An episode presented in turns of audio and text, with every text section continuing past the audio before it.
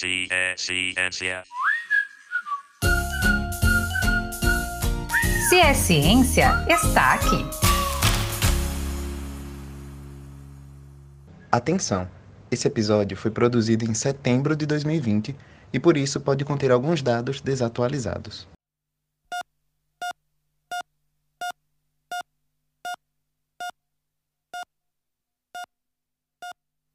2020 ficou marcado pela maior pandemia do século. Pegou todo mundo de surpresa.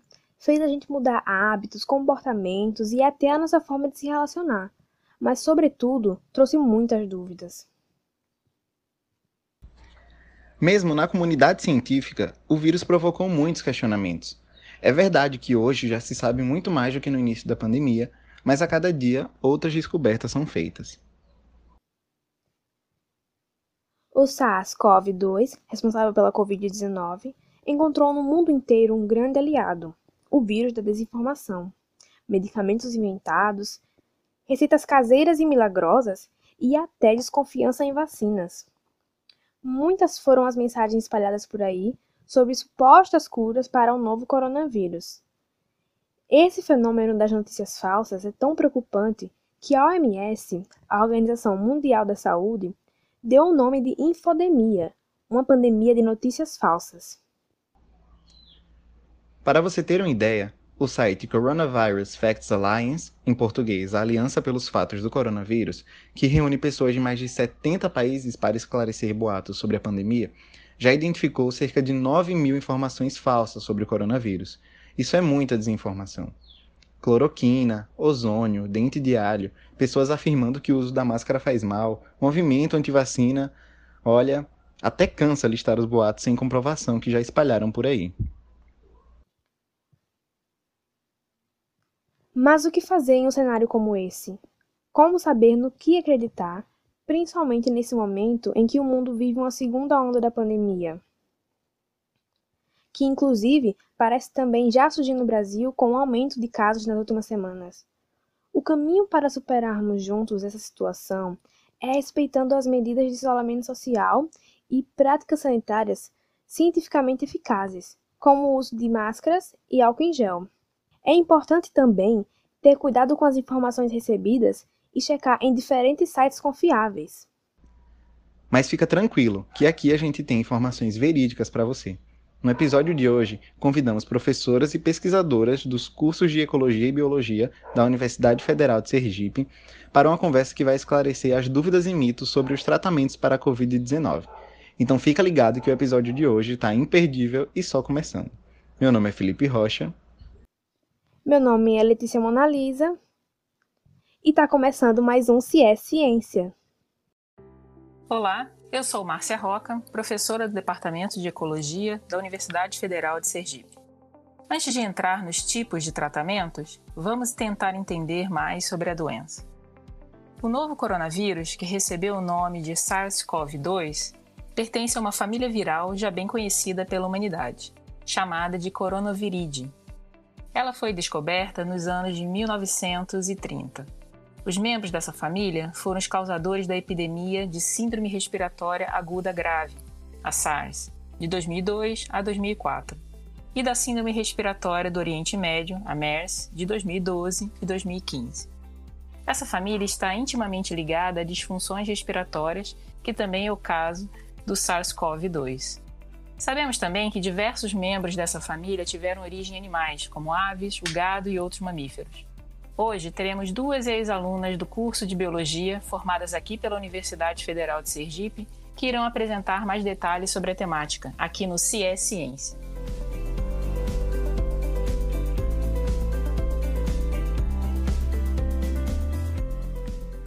Estão conosco Adriana Fernandes, aluna de mestrado em Biotecnologia da UFES. Ela pesquisa sobre ferramentas computacionais para elucidar o mecanismo de ação de compostos naturais antimaláricos, na linha de desenvolvimento de fármacos. E Conceição Viana, também bióloga, formada pela UFES e aluna de mestrado em genética da Universidade Federal de Pernambuco, que pesquisa sobre a construção de gene sintético de forma computacional para o desenvolvimento de vacina contra o SARS-CoV-2, a Covid-19. Ambas são coorientadas pelo professor Dr. Marcos Batista, do Departamento de Biologia da UFES e vinculadas a seu laboratório. Então, Adriana, uma das coisas que mais se veiculam nas mídias hoje em dia, principalmente em aplicativos de mensagem, é sobre os medicamentos utilizados para o tratamento e possível prevenção da Covid-19. Entre eles, a famosa cloroquina ou hidroxicloroquina. O que você pode nos dizer a respeito do uso e eficácia desse medicamento? Sim, de fato, a cloroquina tem ganhado bastante destaque hoje em dia, inclusive devido à divulgação bastante forte do governo. Antes de dizer se isso é certo ou errado, vamos entender o que é esse fármaco. A cloroquina é um medicamento sintético derivado da quinina, uma droga antimalárica isolada da folha da árvore da cinchona ou chinchona. Ela é bastante antiga, tendo sido descoberta por volta dos anos 30 pelos laboratórios Bayer, na Alemanha, e ela é principalmente utilizada no tratamento da malária, a amebíase intestinal e, em alguns casos, para o lúpus e a artrite reumatoide. Sendo assim, percebe-se que a droga, em geral, atua como um antiparasítico, ou seja, ela combate parasitoses causadas por protozoários. Parece até redundância falar isso, mas vírus são outra coisa completamente diferente. A estrutura viral é diferente, os receptores de membrana são diferentes, os locais de ancoragem dos agentes são diferentes. Então, é um pouco esquisito pensar que esse medicamento esteja sendo promovido no tratamento de uma doença respiratória viral. Quanto à invermectina, após a febre da cloroquina, surgiu nos grupos a ideia de que a invermectina poderia prevenir o próprio surgimento da doença, ou seja, a pessoa ficaria imune. Isso é verdade mesmo? Então, vamos lá. Semelhante à cloroquina, a ivermectina também é um antiparasítico, só que exógeno. Geralmente ela combate infestações de piolhos sarnas, caridíase, que é a famosa lombriga, entre outras.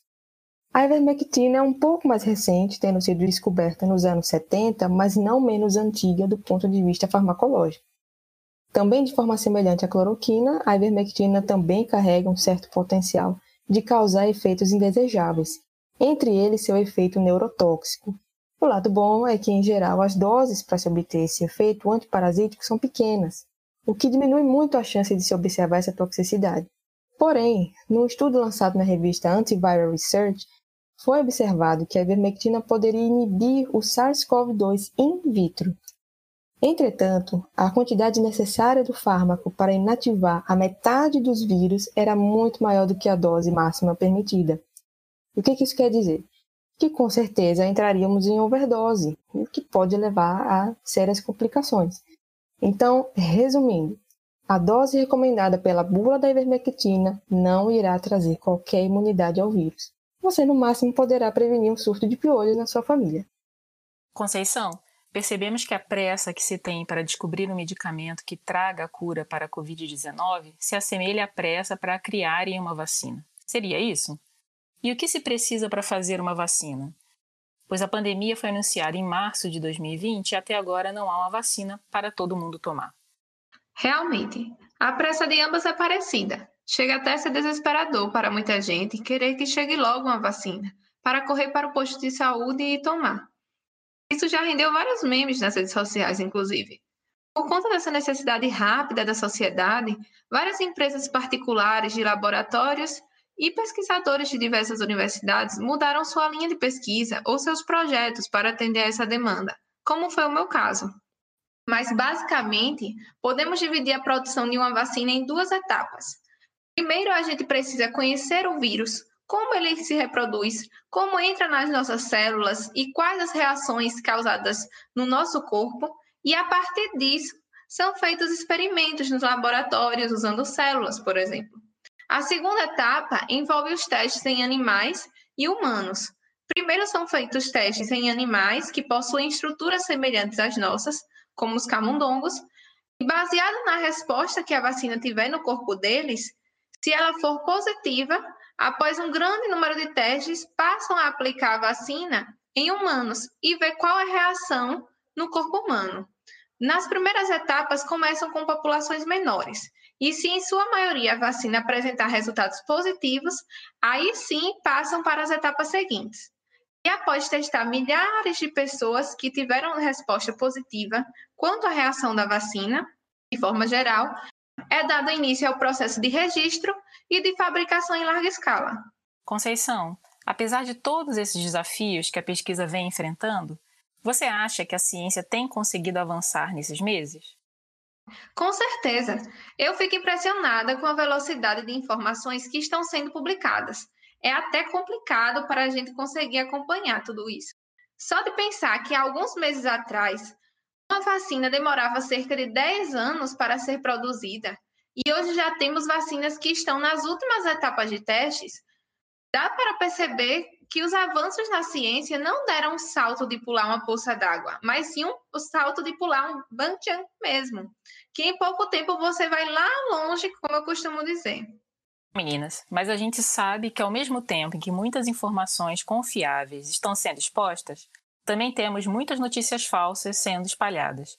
E até mesmo recentemente houve o caso na Rússia, onde se divulgou e se registrou uma vacina fazendo o oposto, sem se divulgar todas as informações. Quais as consequências que isso pode trazer? Isso é sim algo grave, pois é uma atitude bastante impensada liberar qualquer tipo de protocolo de tratamento ou até vacinal sem se ter total conhecimento acerca dos efeitos adversos deles.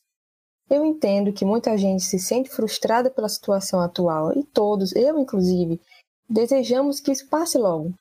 Mas precisamos ter cautela e agir com prudência antes de aceitar qualquer tipo de informação sem fontes confiáveis. E saibamos que a comunidade científica está reunindo esforços consideráveis para reverter essa situação em tempo recorde.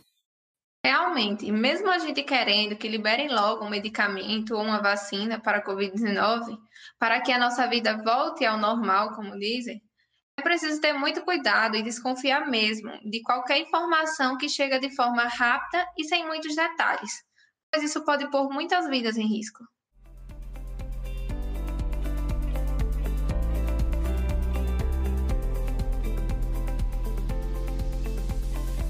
Essa mesa redonda estava repleta de informações para tirar nossas dúvidas, o que é importantíssimo para o momento que vivemos, né?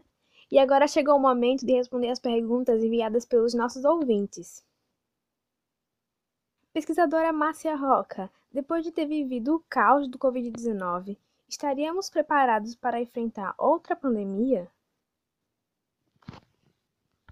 Bom, considerando que pandemias e epidemias sempre existiram e sempre acompanharam uh, a trajetória do ser humano ao longo desses de milênios, uh, eu acredito que, que sim, né, é, a pandemia do coronavírus serviu para que uh, as pessoas tivessem um ânimo renovado para enfrentar esse tipo de situação e ver com outros olhos a ciência, já que até pouco tempo atrás se levava muito tempo para se produzir qualquer tipo de vacina ou tratamento para uma doença.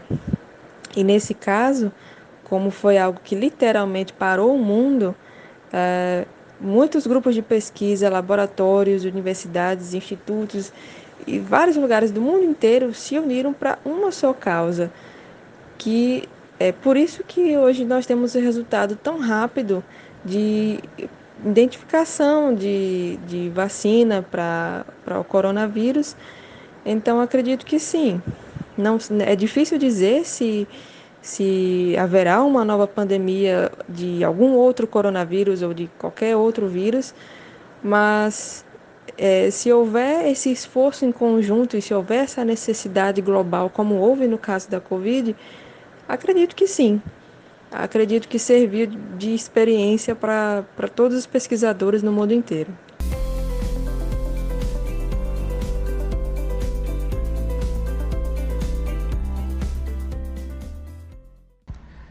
A pandemia fez a gente repensar muito a vida na Terra e a relação que temos com ela. Se esse assunto te interessa, a biologia e a ecologia são as áreas perfeitas para você. E para te ajudar um pouco nessa decisão, a gente tem o quadro certo. Professora, o que exatamente estudam a biologia e a ecologia? Qual a diferença entre as áreas? Biologia é estudo, então biologia seria o estudo da vida. Estudo esse em diferentes escalas, seja de espaço e de tempo. Então, estudo desde é, a célula e é, os componentes estruturais que existem dentro de uma célula, como o DNA e o RNA, tão falados ultimamente em termos, tempos de vacina contra essa pandemia de coronavírus, outras estruturas celulares, é, o funcionamento da célula, é, e não somente nessa escala pequena, quanto em escalas maiores também. Então, o estudo da vida de organismos, de populações desses organismos, de populações de outras populações, de espécies diferentes formando uma comunidade, até ecossistemas e o funcionamento do nosso próprio é, planeta. Então, a biologia é esse estudo em diferentes escalas, tanto de organismos das mais variadas origens, vírus, bactérias, plantas, animais, é, e todas as comunidades ecossistemas que, que podem é, conter essas espécies diferentes, essa, esse tipo de vida diferente. Ah, já a ecologia, é, a primeira vez que a palavra foi utilizada foi em 1869 por Haeckel, e ecologia então tem a ver com oikos, que é a casa. Então seria ah, o estudo de interações entre organismos e seu ambiente. Em 1972, Krebs sugere a definição é, como o estudo de interações que determina a distribuição e abundância dos organismos. Então, é, ecologia seria então uma, uma parte do estudo da biologia. Como diria meu professor de matemática no ensino médio, Raul Agostino, que para ele tudo era matemática, então, pra, nas palavras do Raul, a ecologia seria a parte da matemática que estuda a interação entre organismos e entre os organismos e o seu ambiente.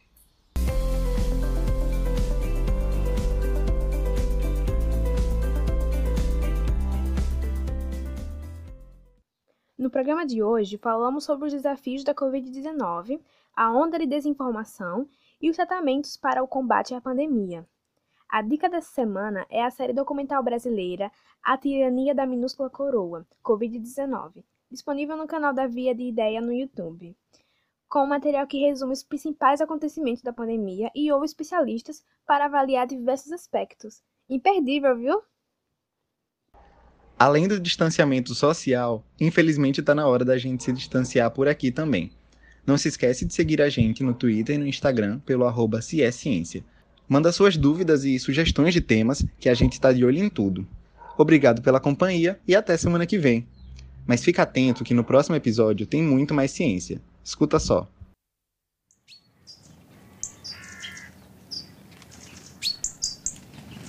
Você já parou para se perguntar o que é biodiversidade e por que ela é importante para nós? Nós tendemos a pensar biodiversidade como número de espécies, mas é importante lembrar que a diversidade biológica é vista como a soma de todas as variações existentes, desde o nível de genes até o nível de ecossistemas.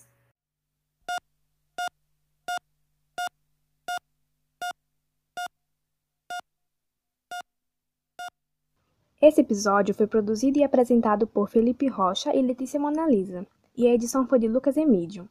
O episódio contou com a participação das professoras e pesquisadoras Márcia Roca, Adriana Fernandes e Conceição Viana, e coordenação das professoras Ana Maia e Maíra Bittencourt. Se é ciência, um podcast de divulgação científica produzido por professores e estudantes da Universidade Federal de Sergipe, com apoio da FAPTEC, Fundação de Apoio à Pesquisa e à Inovação Tecnológica do Estado de Sergipe.